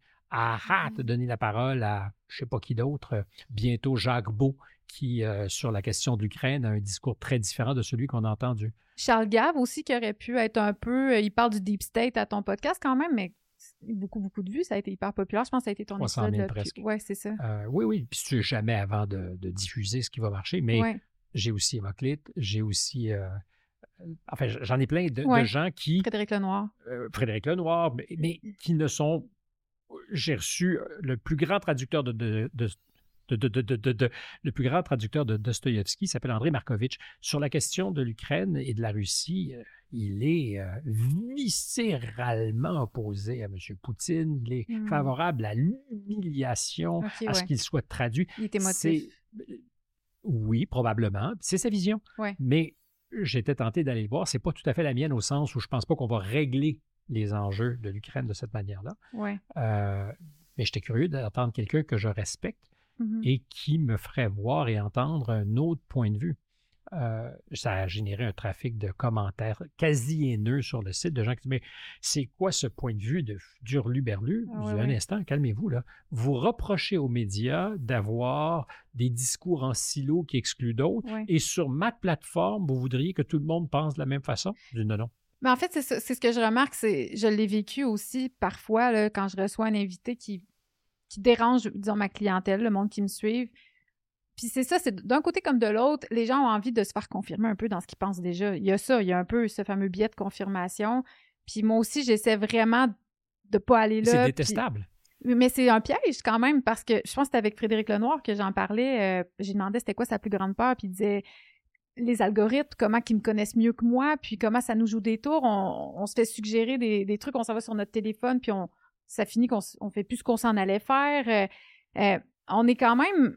Puis ce fameux biais de confirmation où on nous propose plus des nouvelles qui vont contredire. On fait juste nous proposer des trucs qui vont dans le sens de ce qu'on pense déjà. Il faut faire l'effort. Il faut penser contre l'algorithme. C'est ça, mais pour ça, il faut en être conscient. Puis il faut vraiment consciemment se dire aujourd'hui, je vais aller sur un site, aller voir une nouvelle qui irait pas dans mon algorithme. Il faut le faire. Je pense qu'il n'y a pas grand monde qui, font ça. Mais si on peut euh, recommander une seule chose à ceux qui euh, t'écoutent, c'est de prendre le risque régulièrement de s'exposer, de faire l'effort de s'exposer euh, à des discours, des pensées qui ne sont pas les leurs, et de prendre le risque derrière ça de changer d'idée. Oui, euh, c'est ça. Que je le répète toujours, pour moi, dans le débat, c'est pas de savoir si tu es capable de montrer à tous que tu as une plus grosse caquette que le voisin puis que c'est toi qui l'emporte. C'est de prendre le risque beaucoup plus difficile, euh, beaucoup plus audacieux de changer d'opinion parce que la personne en face de toi te fait voir, comprendre, entendre quelque chose que tu n'avais jamais saisi. Euh, c'est la, à quoi sert l'altérité, l'amour, à quoi sert la conversation, l'amitié? Si c'est pas de s'exposer, si, alors si nos amitiés, nos amours sont du pareil, on fait juste agglutiner des affaires qui pensent, sentent et, euh, vivent au même rythme, c'est d'un ennui mortel mmh. et euh, on va se retrouver dans, dans l'endogamie. Je veux dire, on va se retrouver dans, dans un monde où euh, on est tous pareils et où on se reproduit entre beige. nous. Ouais, c'est pas un peu beige. En fait, je pense qu'on va être sous-beige, on va être rien. euh, oui, incolore. Moi, ça me, ça, ça, me fait terriblement peur. Mais en tout cas, si je peux me permettre une petite parenthèse, euh, c'est ce que j'aime de t'écouter, c'est cette espèce d'écoute que tu as. Bon, tu parlais de ton père tantôt, puis c'est certain que tu as une influence de tes parents, mais c'est cette empathie que tu as et cette écoute qui est quand même assez rare, je trouve, puis c'est ta force. je, je, te remercie de faire ce que tu fais. C'est toujours un plaisir de t'écouter parce que on voit que tu n'es pas là avec le drapeau euh, de l'Inquisition pour le planter dans le cerveau de ton invité pour lui dire non, t'as tort, j'ai raison. Il y a cette écoute, puis je pense pas pour rien que tu as été aussi euh, reconnu à travers les années comme étant un très bon intervieweur. C'est un plaisir de t'écouter. J'apprends beaucoup de toi. Euh, tu es, vraiment bon dans ce que tu fais. C'était ma petite parenthèse. Compliment. Je l'apprécie. C'est drôle parce qu'en ce moment, je traverse une zone de doute profonde. Mais voyons. et donc, je prends ça comme je me sens un petit peu. C'est normal aussi parce que je pense que sur, sur la distance, je pense que le génie, c'est pas d'être génial, c'est de durer. Mm-hmm. Euh, et que les, les, grands, je ne me mets pas dans cette catégorie, mais les grands, toutes catégories confondues, ce pas des gens qui sont capables de gagner une fois le 100 mètres. C'est pas mal. Hein. C'est déjà pas euh, mal. Mais, de, mais de, arriver au sommet une fois ou faire quelque chose, c'est bien. Euh, rester, pas nécessairement au sommet, mais en hauteur de tes ambitions. Ça, c'est très difficile. C'est très difficile, très compliqué. Euh, puis donc, après 40 ans ou même davantage, je mm-hmm. réalise qu'il y, a des vallées, il y a des moments où tu questionnes ta pratique. Tu te dis, ah, est-ce que je suis encore euh, celui que je veux être? En ce moment, c'est une mauvaise semaine. C'est une mauvaise semaine. J'ai pas l'impression qu'il m'échappe des trucs. Fait que je suis très, très, très euh, attentif. Je, très, je me mm-hmm. Il faut que je, révise des, façons de faire. Est-ce que tu dis une mauvaise semaine, donc c'est pas si pire, t'es pas. Euh, est-ce que tu es du genre à te questionner, ce genre de questionnement-là, le traverses-tu souvent ou c'est. Je pense que c'est comme quand tu es euh, fil de ferriste, tu veux pas trop te poser de questions sur ce qui est en dessous de toi. Là, tu veux pas trop regarder parce que si mm-hmm. tu le fais, tu vas finir par tomber. Euh, donc, quand on fait nos métiers, tu peux pas continuellement être en train de te surveiller par-dessus ton épaule. Il faut que tu aies confiance et ça fait assez longtemps que je le fais pour savoir que si tu veux traverser le fil de fer, il faut que tu partes en disant que tu vas te rendre. Mais une fois que tu t'es rendu, puis tu te regardes rétroactivement ou rétrospectivement, puis tu vois que tu étais comme mm-hmm. OK, là, j'ai beaucoup, beaucoup oscillé, euh, et là, je manquais de confiance, ou là, j'en ai, trop fait. Mm-hmm. Euh, puis il y a des fois où, enfin, c'est en ce moment terrible ce que je fais là, parce que c'est inintéressant, mais depuis deux, trois semaines, peut-être parce que j'ai eu l'impression de ne pas être. Euh, de ne pas être à la hauteur. J'ai manqué des rendez-vous. Alors, c'est quoi le fine-tuning? Parce mm. que des fois, euh, j'ai la prétention de dire c'est ce que je fais le moins mal. Mm. J'arrive à syntoniser mon invité parfaitement. C'est comme je, je l'entends penser une fraction de seconde avant lui. Tu peur de dire c'est ce que je fais le mieux? C'est une ben sorte d'humilité ou? Je trouve que ça fait moins mal de dire ce que je fais le moins mal. Tu le fais très bien. Euh, tu peux le dire, tu as le droit. c'est mais c'est magique quand tu es dans cette zone-là où tu mm-hmm. syntonises tellement bien ton invité que tu sais avant lui ou elle ce qui va se passer mm-hmm. et que tu nous forces comme intervieweurs à réfléchir tous les deux en même temps à des affaires qui ne sont pas du matériel balisé. Et c'est ça me ramène, si je suis dans l'exercice un peu euh, vain d'introspection, je suis tellement conscient parce que préparé avant de rencontrer mes invités de ce qu'ils ont déjà dit. Donc, volontaire pour les sortir de leur discours, parce que je me dis, si moi je l'ai entendu, d'autres l'ont entendu, donc il Mhm. faut que je les amène ailleurs, Mhm. que ça me fait des fois parasiter la conversation pour vouloir Ouais, sortir du, du sentier naturel. Ouais. Et il faut que j'arrive, et je fais ça souvent, c'est- mon ambition à moi, c'est mon plaisir de dire, ah ah, tu peux l'avoir écouté 50 fois, mais ce que nous avons est différent. Ouais, ouais, ouais, je comprends. Mais c'est quel prix es-tu prêt à payer pour sortir euh, ton invité de son sentier? Il faut que ça se fasse Naturellement. naturellement et que soudainement cet invité se mette à, à voir et entendre en temps réel quelque chose qu'il n'a pas l'habitude de dire. Ouais. Ça, c'est très jouissif. Ça m'est arrivé récemment dans un moment anthol- anthologique, puis je suis très anxieux de l'entendre parce que je l'ai fait, puis je ne l'ai pas réécouté. Mon équipe, mon Mm. équipe décidément, j'en perds mes moyens, mon équipe ne l'a pas réécouté. Euh, mais un personnage très conséquent, Kamel Daoud, euh, qui a écrit Meursault contre enquête, euh, qui est un premier roman, enfin, Goncourt du premier roman, mais ce n'était pas son premier roman, je pense. Grand journaliste à Oran, en Algérie, algérien, en rupture de banc avec l'unanimisme de la société algérienne, c'est-à-dire inconfortable à l'idée que sa pensée puisse être dictée par euh, ce que serait le consensus politique Mhm. ou ce qu'on dit être le consensus politique, qui vit maintenant à Paris. Euh, donc un peu traître euh, par rapport à certaines voix algériennes. Il vit dans cette position depuis longtemps. Chroniqueur au point toutes les semaines. Et il est venu les bras croisés, puis il n'a pas parlé depuis le 7 octobre 2023, sinon peut-être dans un dialogue avec la rabbin de, de Paris, je pense, euh, ce qu'on dit la rabbine. Euh, et donc, il y a cette conversation qui a été publiée, mais je ne l'ai pas vue.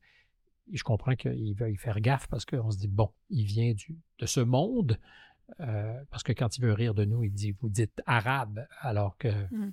c'est tellement générique. Ouais. C'est comme vous êtes occidentaux, vous êtes chrétiens. Qu'est-ce Ouais, que ça vrai que c'est dit? générique, ouais. Euh, c'est très générique.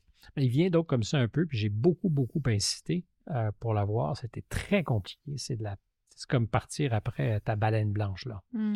Et euh, finalement, il est venu, mais j'ai eu l'impression, avec euh, l'envie euh, sadique, de me faire payer le prix de mon insistance. Ah, OK. Et Oh, ça j'ai pas, j'ai pas à le présumer. J'ai pas à le présumer. Je pense qu'il y avait un peu de ça, puis est arrivé comme ça. C'était une joute verbale un peu? Ou... Et c'est pas un peu. OK. Assumé. Et, et là, tu vois, je, je, je parlais de syntonisation. Je pense que j'ai- bien senti ce qui se passait. C'était pas la première fois que ça m'arrivait. Et c'est le, le- bonheur de rentrer dans une zone où il n'y a rien de balisé. Tu prends tes notes, tu les mets de côté, tu dis c'est plus ça, Ouais. c'est autre chose. Mhm. Euh, et j'espère qu'à la fin, j'aurai retourné, non pas mon invité comme une crêpe, mais l'équation dans laquelle lui a décidé que les choses se feraient. Puis ce serait, je pense que c'est arrivé. Euh, mais avant ce moment-là, c'est la dernière entrevue que j'ai faite au moment où on se parle aujourd'hui, euh, c'était à Paris la semaine dernière. Et pas en onde encore. euh, non, ça va être dans, dans deux ou trois semaines, je dirais mi-février. Mais avant ça, j'ai eu des, des petits ratés, puis Mhm. j'aime pas ça. Ça, Je deviens Je angoissé, je dors mal la nuit. Ouais, ouais, je comprends. On est Ça se guérit pas en vieillissant. Non, ça passe pas. Bon, je vais prendre des notes par rapport à ça. Ça ne passera pas. OK. Euh, il nous reste peu de temps parce que je sais que tu as autre chose après. Puis j'aurais vraiment voulu qu'on on aborde la question de, de ce qui se passe aux États-Unis en ce moment. C'est- En ce moment, tu es à Paris, pour ceux qui ne savent pas. Tu es rendu à BFM. Oui. Tu commentes euh, l'actualité américaine. Mais je fais mon podcast de Paris aussi. hein, parce oui, qu'il on se voit trouve que que les invités beaucoup, euh, sont très, très, très abondants à Paris. Oui, c'est une gare de triage. Tout le monde passe par Paris. Et ça m'expose à des voix Mhm. nombreuses, différentes, Ouais. euh, qui c'est c'est Ben, fantastique. c'est là que tu as reçu, j'imagine, Mathieu Bocoté, Oui. qui est aussi rendu Oui. à, à Paris. Oui. Euh, J'aimerais ça qu'on on- on nous parle un peu. Tu as parlé du Trisac dernièrement, du, du- de la caricature Donald Trump. C'est un peu la commande, hein, parce qu'il y a des gens qui se sont peut-être dit en m'écoutant, mais ils étaient craqués. C'est parce que la question qu'on me posait Ah ouais, il y a En amont. qui trouve ça. en amont, OK. quand euh, Ben, c'était évident que c'était de ça que tu allais parler. la question que la recherchiste m'avait soumise, c'était comment expliques-tu, ou Benoît se pose la question, comment expliquer que tant d'Américains euh, de l'affection pour Ouais. Donald Trump et euh, comment expliquer qu'encore aujourd'hui, il ait de la crédibilité? OK. Donc, partant, de là.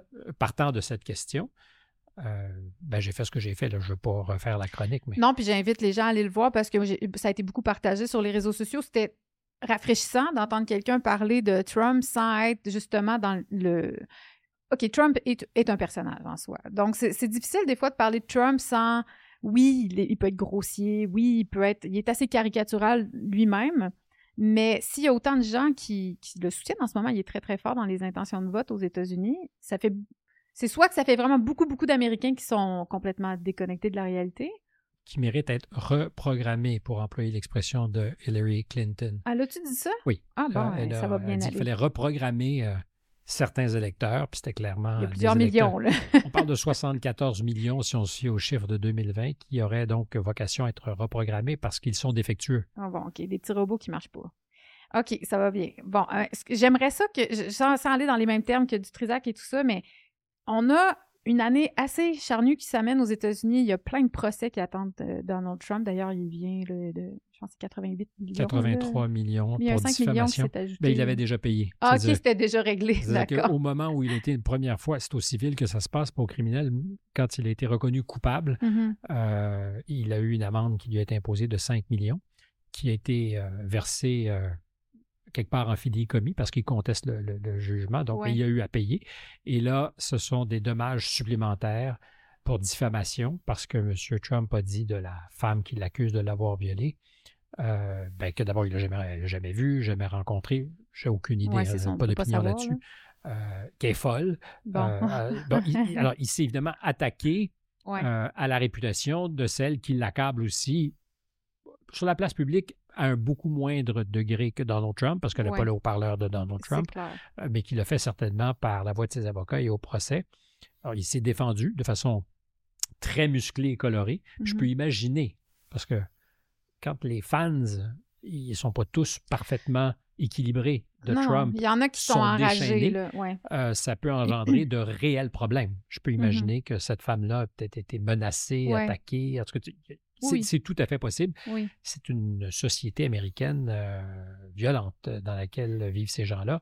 Donc, c'est tout à fait possible. Et je termine euh, cette parenthèse que tu n'avais peut-être pas envie d'ouvrir, mais oui, il a été condamné à 83 millions de dollars de dommages, ce qui me semble.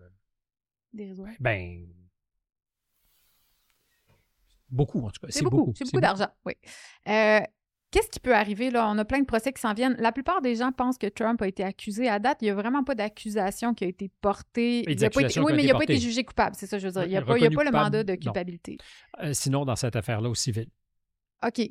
Ah, puis ça vient juste de tomber. Euh, c'est-à-dire que c'est arrivé à l'automne, le, est-ce que ça peut l'empêcher de se présenter aux élections? Tout, tout ce qui s'en vient là, devant lui? Ben, ça ne l'empêche pas, puisqu'il est, il est le candidat quasi maintenant désigné du Parti républicain. Ça ne l'a pas empêché. Il y en a juste une autre pour l'instant qui est Nikki euh, Haley.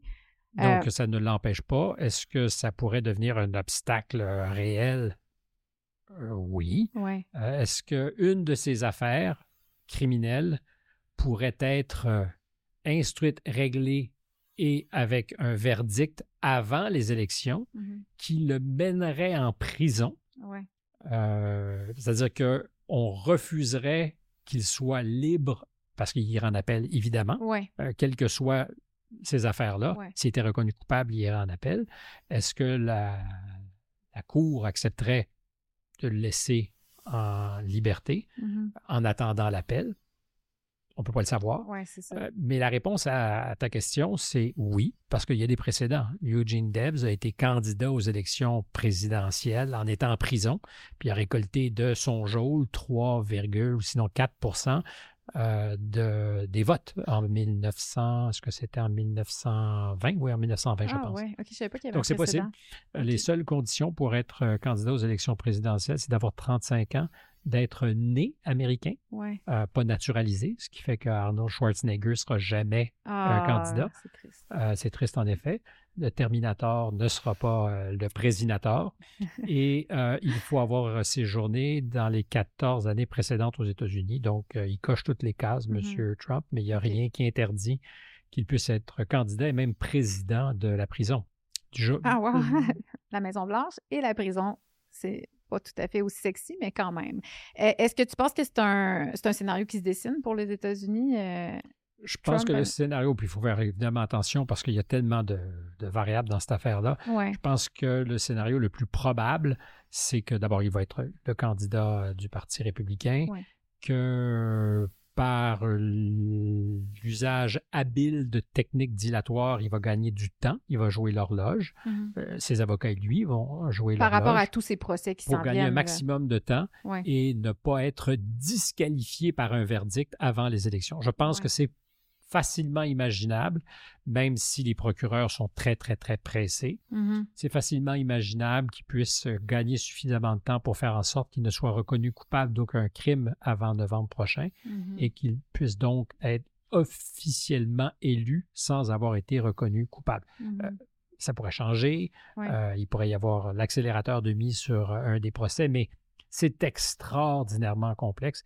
Et pour chacun des quatre procès, on pourrait dans le détail rentrer, mais que ce soit les documents confidentiels qu'il a amené, avec lui à Mar-a-Lago, il est facilement possible, justement parce qu'on deal avec des secrets, il est mm-hmm. facilement possible pour les avocats de créer une série de, mesures dilatoires, de jouer sa procédure, de valider qui pourra lire les documents pour estimer si oui ou non c'était des documents vraiment secrets, semi-secrets. Ah, Tout ça va donner du temps. Et je pense que c'est ce qu'il fait en ce moment, c'est de gagner du temps. Oui, c'est le plan d'action. Et euh, pour ce qui est de Joe Biden, euh, bon, on s'entend que ça, c'est pas mal certain que, que c'est lui qui y va pour euh, les démocrates. Est-ce que Comment t'expliques que sur 300 millions, je sais pas combien d'Américains, que c'est on revient avec Joe Biden. On s'entend que c'est pas le candidat le plus charismatique. Euh. D'abord, le fait qu'il y ait 300 millions d'Américains est inopérant parce que c'est pas 300 millions, d'abord c'est 340 millions d'Américains. tous ne sont pas membres du Parti démocrate, tous ne vont pas voter. Donc, ça prend pas tant de monde que ça. Mais ça n'aurait euh. pas été si dur que ça d'en trouver un qui est un peu plus charismatique. Est-ce qu'ils sont, est-ce que c'est parce que c'est juste logique qu'ils continuent un autre mandat ou qu'est-ce qui fait qu'on n'est pas venu avec euh, un autre candidat que Joe Biden? Bien, il faut voir d'abord les circonstances dans lesquelles il vient au monde comme candidat officiel du Parti démocrate en 2020. Mm. Euh, parce qu'il y avait deux candidats qui... Euh, enfin, il y avait plusieurs candidats qui bataillaient pour être le représentant du Parti démocrate. Mm-hmm. Joe Biden menait une campagne calamiteuse. Ça n'allait pas du tout, du tout, du tout. Il s'est fait humilier au Nevada par Bernie Sanders. Et à ce moment-là, il y a eu une prise de conscience. C'est arrivé en 2016 aussi. Hein. Bernie Sanders c'est une gauche plus affirmée. Mm-hmm. Euh, c'est pas un démocrate. Il fait caucus avec les démocrates, c'est-à-dire qu'il vote avec les démocrates au Sénat, mais c'est un socialiste, Bernie Sanders. Il était, le, il le maire socialiste de Burlington, euh, au Vermont. C'est un personnage unique et particulier dans le paysage, comme l'histoire américaine en a produit, mais ce n'est pas un démocrate. Il a mm-hmm. choisi de, de faire campagne chez les démocrates, sachant que dans un système à deux partis, n'y a pas franchement d'autres solutions quand tu décides de mener campagne euh, à titre d'indépendant, très, très difficile. Alors, je pense que les démocrates l'ont toléré d'abord parce qu'il leur est utile au Sénat, ils mm-hmm. votent avec eux, mm-hmm. et parce qu'ils ont toujours pensé qu'ils pourraient le contrôler. Euh, mmh. et c'est ce qu'ils ont fait, je pense, en 2016, la première fois, euh, quand on lit, parce que la correspondance du Parti démocrate a été publiée, euh, Julian Assange, on peut lui dire merci là-dessus. Je pense que c'est Wikileaks qui est responsable de ça. On disait à l'époque que c'était les Russes, alors les Russes ont peut-être donné à Julian Assange il ne révèle pas ses sources. Euh, ce qu'on sait, c'est que donc une partie de la correspondance, c'est Donna Brazil, qui était patronne à ce moment-là du Parti démocrate. On voit très bien qu'il y a des accointances uniques et particulières entre l'équipe de Mme Clinton, des hiérarques du Parti démocrate. C'est un peu normal d'ailleurs, parce qu'encore une fois, c'est pas normal d'un point de vue démocratique, euh, parce que si on accepte qu'il est candidat comme tout le monde, Bernie Sanders, les mêmes règles devraient s'appliquer. Mais c'est un peu le Bernard Lermite. Il est dans le coquillage du Parti démocrate, mais ce n'est pas tout à fait un démocrate. Mm-hmm. Alors, on l'a vu, on a travaillé pour qu'il soit disqualifié, qu'il ne soit pas le candidat. En 2020, ils étaient très inquiets parce que là, il y avait le vent en poupe. Et après le Nevada, les démocrates se disent attention, caucus, mais là, cette fois-ci, sans Bernie, on fait caucus ah, entre nous. Et tous les candidats se sont fédérés derrière Joe Biden, qui était comme celui qui pouvait incarner le mieux par l'expérience, par ci, par ça, la solution. Et arrive la Caroline du Sud, cette, euh, cette élection euh, donc euh, primaire, qui le consacre, M. Claiborne, qui est représentant, qui dit Mon homme, c'est Biden, mm-hmm. afro-américain. Et soudainement, il y, a, comme un barrage. Et Sanders est évacué. Il devient l'homme de la situation.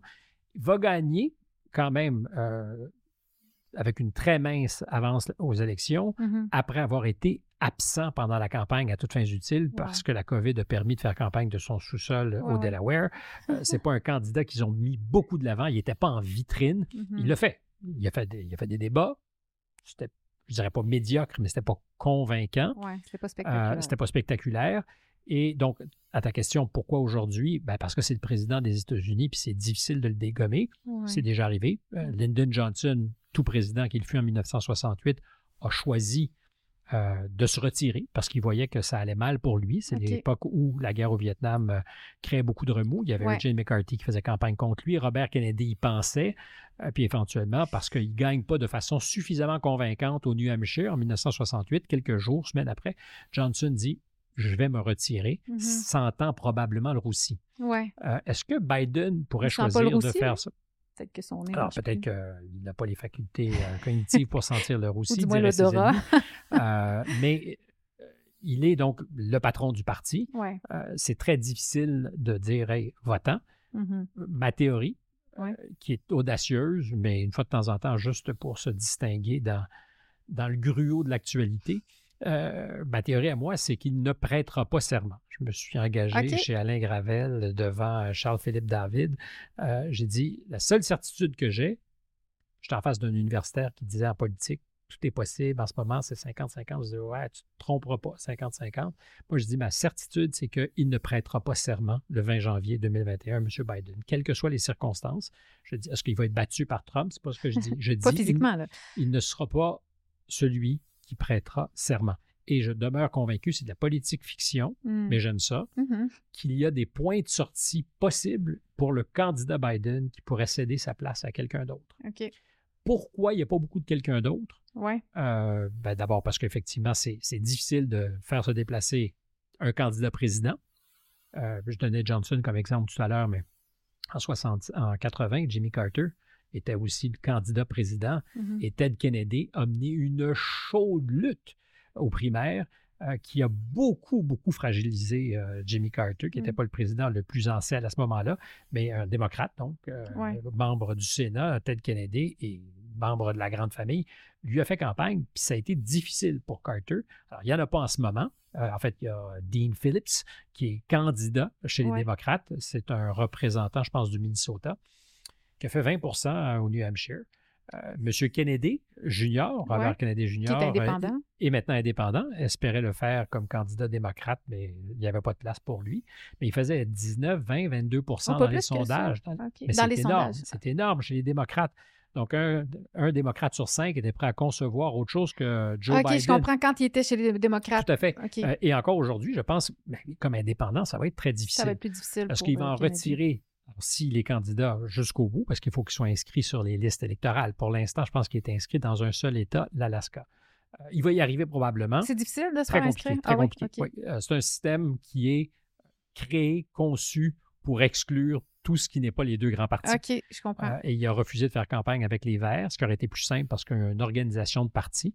Hmm. Alors en ce moment, M. Kennedy doit faire, lui, campagne dans tous les États. Quand je dis campagne, c'est pour s'inscrire ou se faire inscrire. Alors, c'est souvent des pétitions, il faut que tu aies un certain Ah, nombre, Dieu, euh, pourcentage du vote exprimé lors de la dernière ça élection. prend une armée qui travaille avec lui. Tout à fait, tout à fait. Mais en même temps, c'est de bon augure pour ta campagne. Si tu as une armée qui travaille Ouais. avec toi pour que tu sois inscrit, c'est une armée qui travaillera peut-être aussi avec toi. Ouais, La question, c'est est-ce qu'il va enlever davantage de votes aux démocrates ou aux républicains? c'est une parce bonne que- question. Euh, Kennedy intéresse aussi des électeurs qui seraient tentés par euh, Donald Trump. C'est pour dire que c'est une game compliquée. Ta question, c'était Biden. Euh, pourquoi? Je pense avoir en partie répondu, mais Ouais. je ne dis pas que pour autant, il sera là jusqu'à la fin. C'est c'est radical. Donc, je suis probablement le seul niaiseux à, à prendre ce genre de risque. Mais, euh, On verra, l'avenir nous le mais dira, le c'est risque bientôt. étant hein. que ils choisissent, à un moment donné, de sortir du processus, de dire Ouais. Moi, je suis Euh, étonnée qu'il ne l'ait pas fait déjà. Mais alors, est-ce qu'ils vont vouloir attendre la fin euh, de la convention, quand il va Ouais. être officiellement sacré? Puis là, soudainement, tu attends quelques jours, puis tu dis, vous savez, euh, Je suis un peu sénile. qui ça n'arrivera jamais comme ça. J'ai servi, j'ai tout fait, mais là, euh, il faut que je donne du temps à ma famille. Oui, oui, c'est sûr, c'est la Euh, famille. euh, ouais, quel que soit-. Ouais. Quel que soit. Mais il est quand même âgé, là. Il est- c'est aussi, c'est quand même- 82 c'est ans. pas ordinaire être président Et des là, à ce moment-là, ben, le parti pourrait, entre lui, remplacer. quelques centaines de personnes, dire ben, qui est le ou la meilleure Ouais, candidate. Euh, pas besoin de faire des élections à ce moment-là. On fait juste respecter le processus des primaires, mais tout le monde se rallie à l'idée que les circonstances sont exceptionnelles, puis il faut Ouais, trouver le gars ou la fille qui va pouvoir mieux représenter le parti au mois d'août prochain, par exemple. Je dis Mhm. pas que ça va arriver. Non, non, mais c'est un, plan de match qui est quand même possible. Mais c'est surtout, c'est- tout à fait légalement possible. Oui, C'est-à-dire c'est qu'il y a des dispositions, euh, c'est possible même après les élections présidentielles. C'est-à-dire qu'ils pourraient les Ouais. gagner et choisir de passer le POC à Kamala ou à quelqu'un d'autre. Oui, oui, c'est pas Euh, impossible. Puis il y a des étapes tant et aussi longtemps que les grands électeurs, après l'élection présidentielle, ne se seront pas prononcés au début décembre. Il y a une fenêtre avec un scénario qui correspond à cette fenêtre. Mhm. Une fois qu'ils se seront prononcés entre ce moment-là, début décembre, et le 20 janvier, il y a une autre fenêtre. Et à chacune de ces étapes, on pourrait imaginer, je fais de la politique fiction Mhm. euh, parce que c'est amusant et parce que là, il est- faut que je, tu je fais du je Oui, fais du temps, euh, y, y il y a des moments, des points de sortie où je crois que c'est réaliste, Mhm.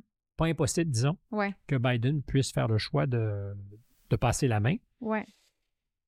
Je répète, verra. c'est la seule chose dont je suis convaincu, c'est que lui ne prêtera pas serment. Alors, ça me, ça laisse oui, beaucoup d'occasions, de, de, de raisons pour être battu aussi hein, par Donald Trump. Je pense que c'est tout à fait possible. Ouais, Donald Trump peut battre, euh, peut battre Joe Biden. ouais. Le plus facile pour Trump, c'était de gagner l'investiture parce qu'il y avait la base solide qui lui permettait de le faire. Après ça, aux élections générales, c'est beaucoup plus compliqué. Mhm. Ces électeurs sont très mobilisés, veulent en Ouais. découdre. Ouais. Ils ont l'impression de Ils ont s'être sur le cœur aussi euh, ce qui s'est passé le 6 Exactement. janvier. Certains pensent que la sont fait voler. Ouais. Euh, je pense que la, la clé pour euh, Trump, c'est de s'organiser pour être plus efficace contre ce qui nous mettait ou mettait ses électeurs en garde en 2020, c'est-à-dire tout ce qui est le mail-in ballot, le vote par correspondance. Ça, c'est Euh, stressant quand même. C'est très stressant, enfin, c'est stressant de son point de vue parce qu'il disait c'est là que la corruption va se jouer. Mais c'est sûr que ça peut ouvrir des portes, tu penses pas? Je pense que le système électoral américain est une invitation à la magouille. Et, et c'est pas vrai en 2020 ou en 2024, c'est vrai depuis toujours. Mhm. C'est le bordel. C'est un système incompréhensible et, du point de vue de la plus grande démocratie du monde, inexplicable. Ouais, vraiment. Mais l'augmentation, effectivement, du vote via la Corée. Alors, c'est encore une fois des, des effets secondaires de la COVID, Ouais. cette idée qu'on vote par correspondance, des conditions qui ont été assouplies pour le faire. Euh, Trump disait c'est comme ça qu'on va se faire voler. C'est reporté Euh, 2024, c'est encore Oui, c'est-à-dire que les autorisé. conditions. Oui, on a changé, les, les États ou plusieurs États ont changé leurs règles pour faire en sorte qu'on puisse voter de bien des manières Mhm. et qu'on ne se rend pas nécessairement le jour dit au bulletin, avec son petit bulletin de, vote euh, au bureau de, de scrutin. Euh, en 2020, je pense que les républicains ont manqué la game. C'est-à-dire que les démocrates ont été beaucoup mieux organisés Ah. et ont contrôlé cette portion Ouais, de, de la journée, ou en fait pas de la journée, des semaines qui précèdent, ouais. euh, beaucoup mieux que les républicains. Et si Donald Trump veut gagner en 2024, plutôt que de mettre en garde ses électeurs, je pense qu'il va falloir qu'ils organisent. Ouais, c'était pas fou. Ben écoute, c'est un beau Si on veut qu'il soit président, si on veut pas qu'il soit président, ben, il faut dire aux démocrates, faites bien votre job. Ouais, ou, ou- ou trouvez-vous un meilleur candidat? En tout cas, c'est sûr que pour l'instant, il y a un certain charisme qui vient avec, puis il est rendu plus grand que nature. Donald Trump, on le déteste ou on, on l'aime, mais euh, Il laisse quand- personne indifférent. il laisse personne indifférent. C'est ça. Puis moi, ce que j'invite toujours, c'est les gens à regarder une conférence de presse sans montage. Déjà, ça aide à se faire une meilleure opinion sur le toute personnage. chose. En toute Dans chose. tout. Mais oui, bien sûr, comme Tucker Carlson, avant de regarder ses propos, on peut regarder la conférence au complet et voir si on est à ce point scandalisé parce qu'il a dit c'est c'est le danger des montages. euh, puis on sait c'est quoi de la télé, on en a vécu. Euh, ben merci Stéphane pour ton temps. Je pourrais te parler encore longtemps, mais je sais que tu as un bon programme. Euh, merci. J'ai un épisode de contact enregistré dans 20 minutes. 19 en fait. 19. Alors je te laisse filer. Euh, merci beaucoup pour ton temps. Ça a été un véritable bonheur d'être avec toi, vraiment, vraiment. Merci d'avoir écouté la vidéo jusqu'à la fin. Si vous avez aimé, mettez un petit pouce par en haut, un commentaire ou partagez-la. C'est une excellente façon de m'aider à rejoindre un maximum de gens. Si c'est pas déjà fait, suivez-moi sur toutes mes plateformes YouTube, Facebook, Instagram et X, là où la censure ne sévit pas.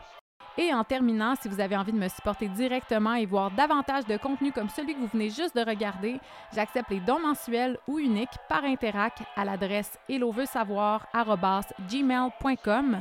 Mot de passe vérité sans accent. V-E-R-I-T-E. Merci.